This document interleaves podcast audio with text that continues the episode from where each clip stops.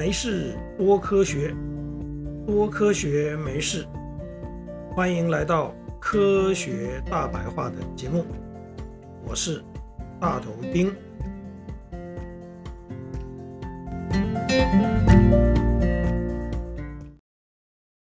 海绵宝宝是一部由美国推出而广受小朋友喜爱的卡通节目。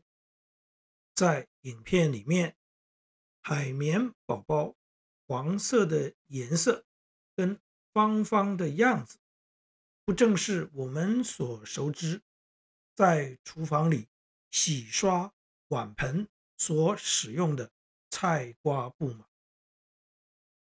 海绵是在海里生长的生物，据生物学家研究，数量超过一万种，因为是固定生长在海底，所以早期一直认为它属于植物。一直到十九世纪，生物学家才正式确认海绵应该归类到动物这一边。古时候，地中海沿岸的希腊居民。会把海绵切成小块，扔回海里，因为海绵有再生的能力，会在海里重新长大。这之后，希腊人再将海绵取回岸上晒干。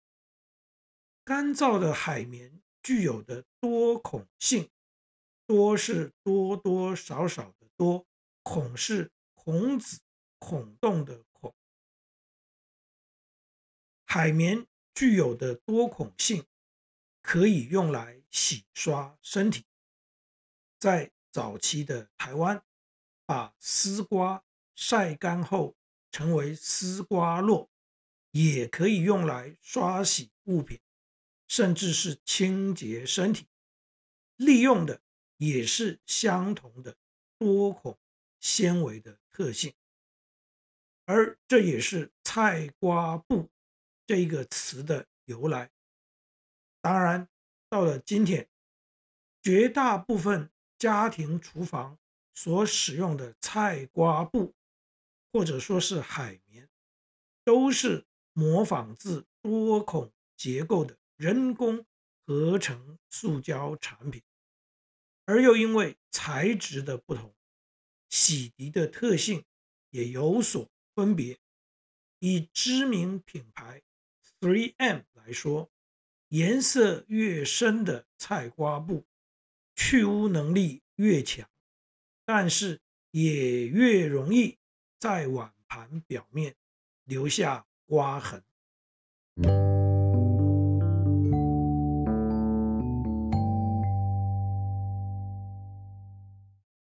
市面上有一种称为科技海绵的产品。在不使用清洁剂的条件下，本身就具备很好的去污能力，像是茶垢或者是咖啡渍，都能很容易的去除。这种科技海绵是由三聚氰胺甲醛树脂发泡后所制作而成的。三是一二三的三，聚是相聚的聚，团聚的聚，氰是上面一个气字头边，下面一个青草的青，安则是左边一个肉字边，右边一个安全的安。因为科技海绵纤维小，但是硬度够，所以可以更容易的刷去。普通菜瓜布刷不掉的污渍，因为三聚氰胺甲醛树脂略微溶于水，所以科技海绵会越用越小，像是缩了水一般。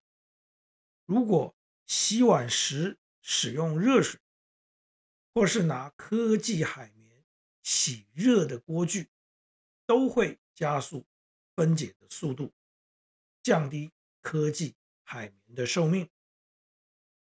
如果您收听过《科学大白话》第七十四集的节目，相信您已经知道，三聚氰胺虽然是有用的工业原料，但如果我们长时间误食，累积太多的剂量在身体里面，就有造成肾结石、膀胱结石，甚至是膀胱癌的风险。因为这个缘故，三聚氰胺甲醛树脂做成的科技海绵，最好只是拿来当成清洁地板、浴缸、窗台，甚至当成擦鞋的工具也不错。至于洗刷厨房里的锅碗瓢盆，清洁水果表面，甚至拿来去脸部或身上皮肤的角质等等用途，则是能免则免。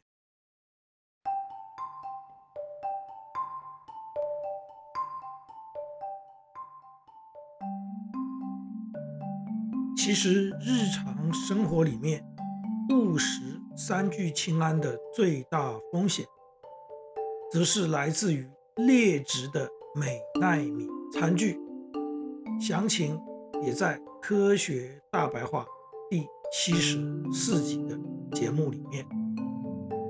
各位好朋友，谢谢您对于这一集节目的收听。如果您对这个主题，有任何心得或想法，大头钉竭诚的欢迎您跟我分享，也希望您能对这个节目给予鼓励，或是提出批评与指教。没事，多科学，多科学没事。我们下一次见，拜拜。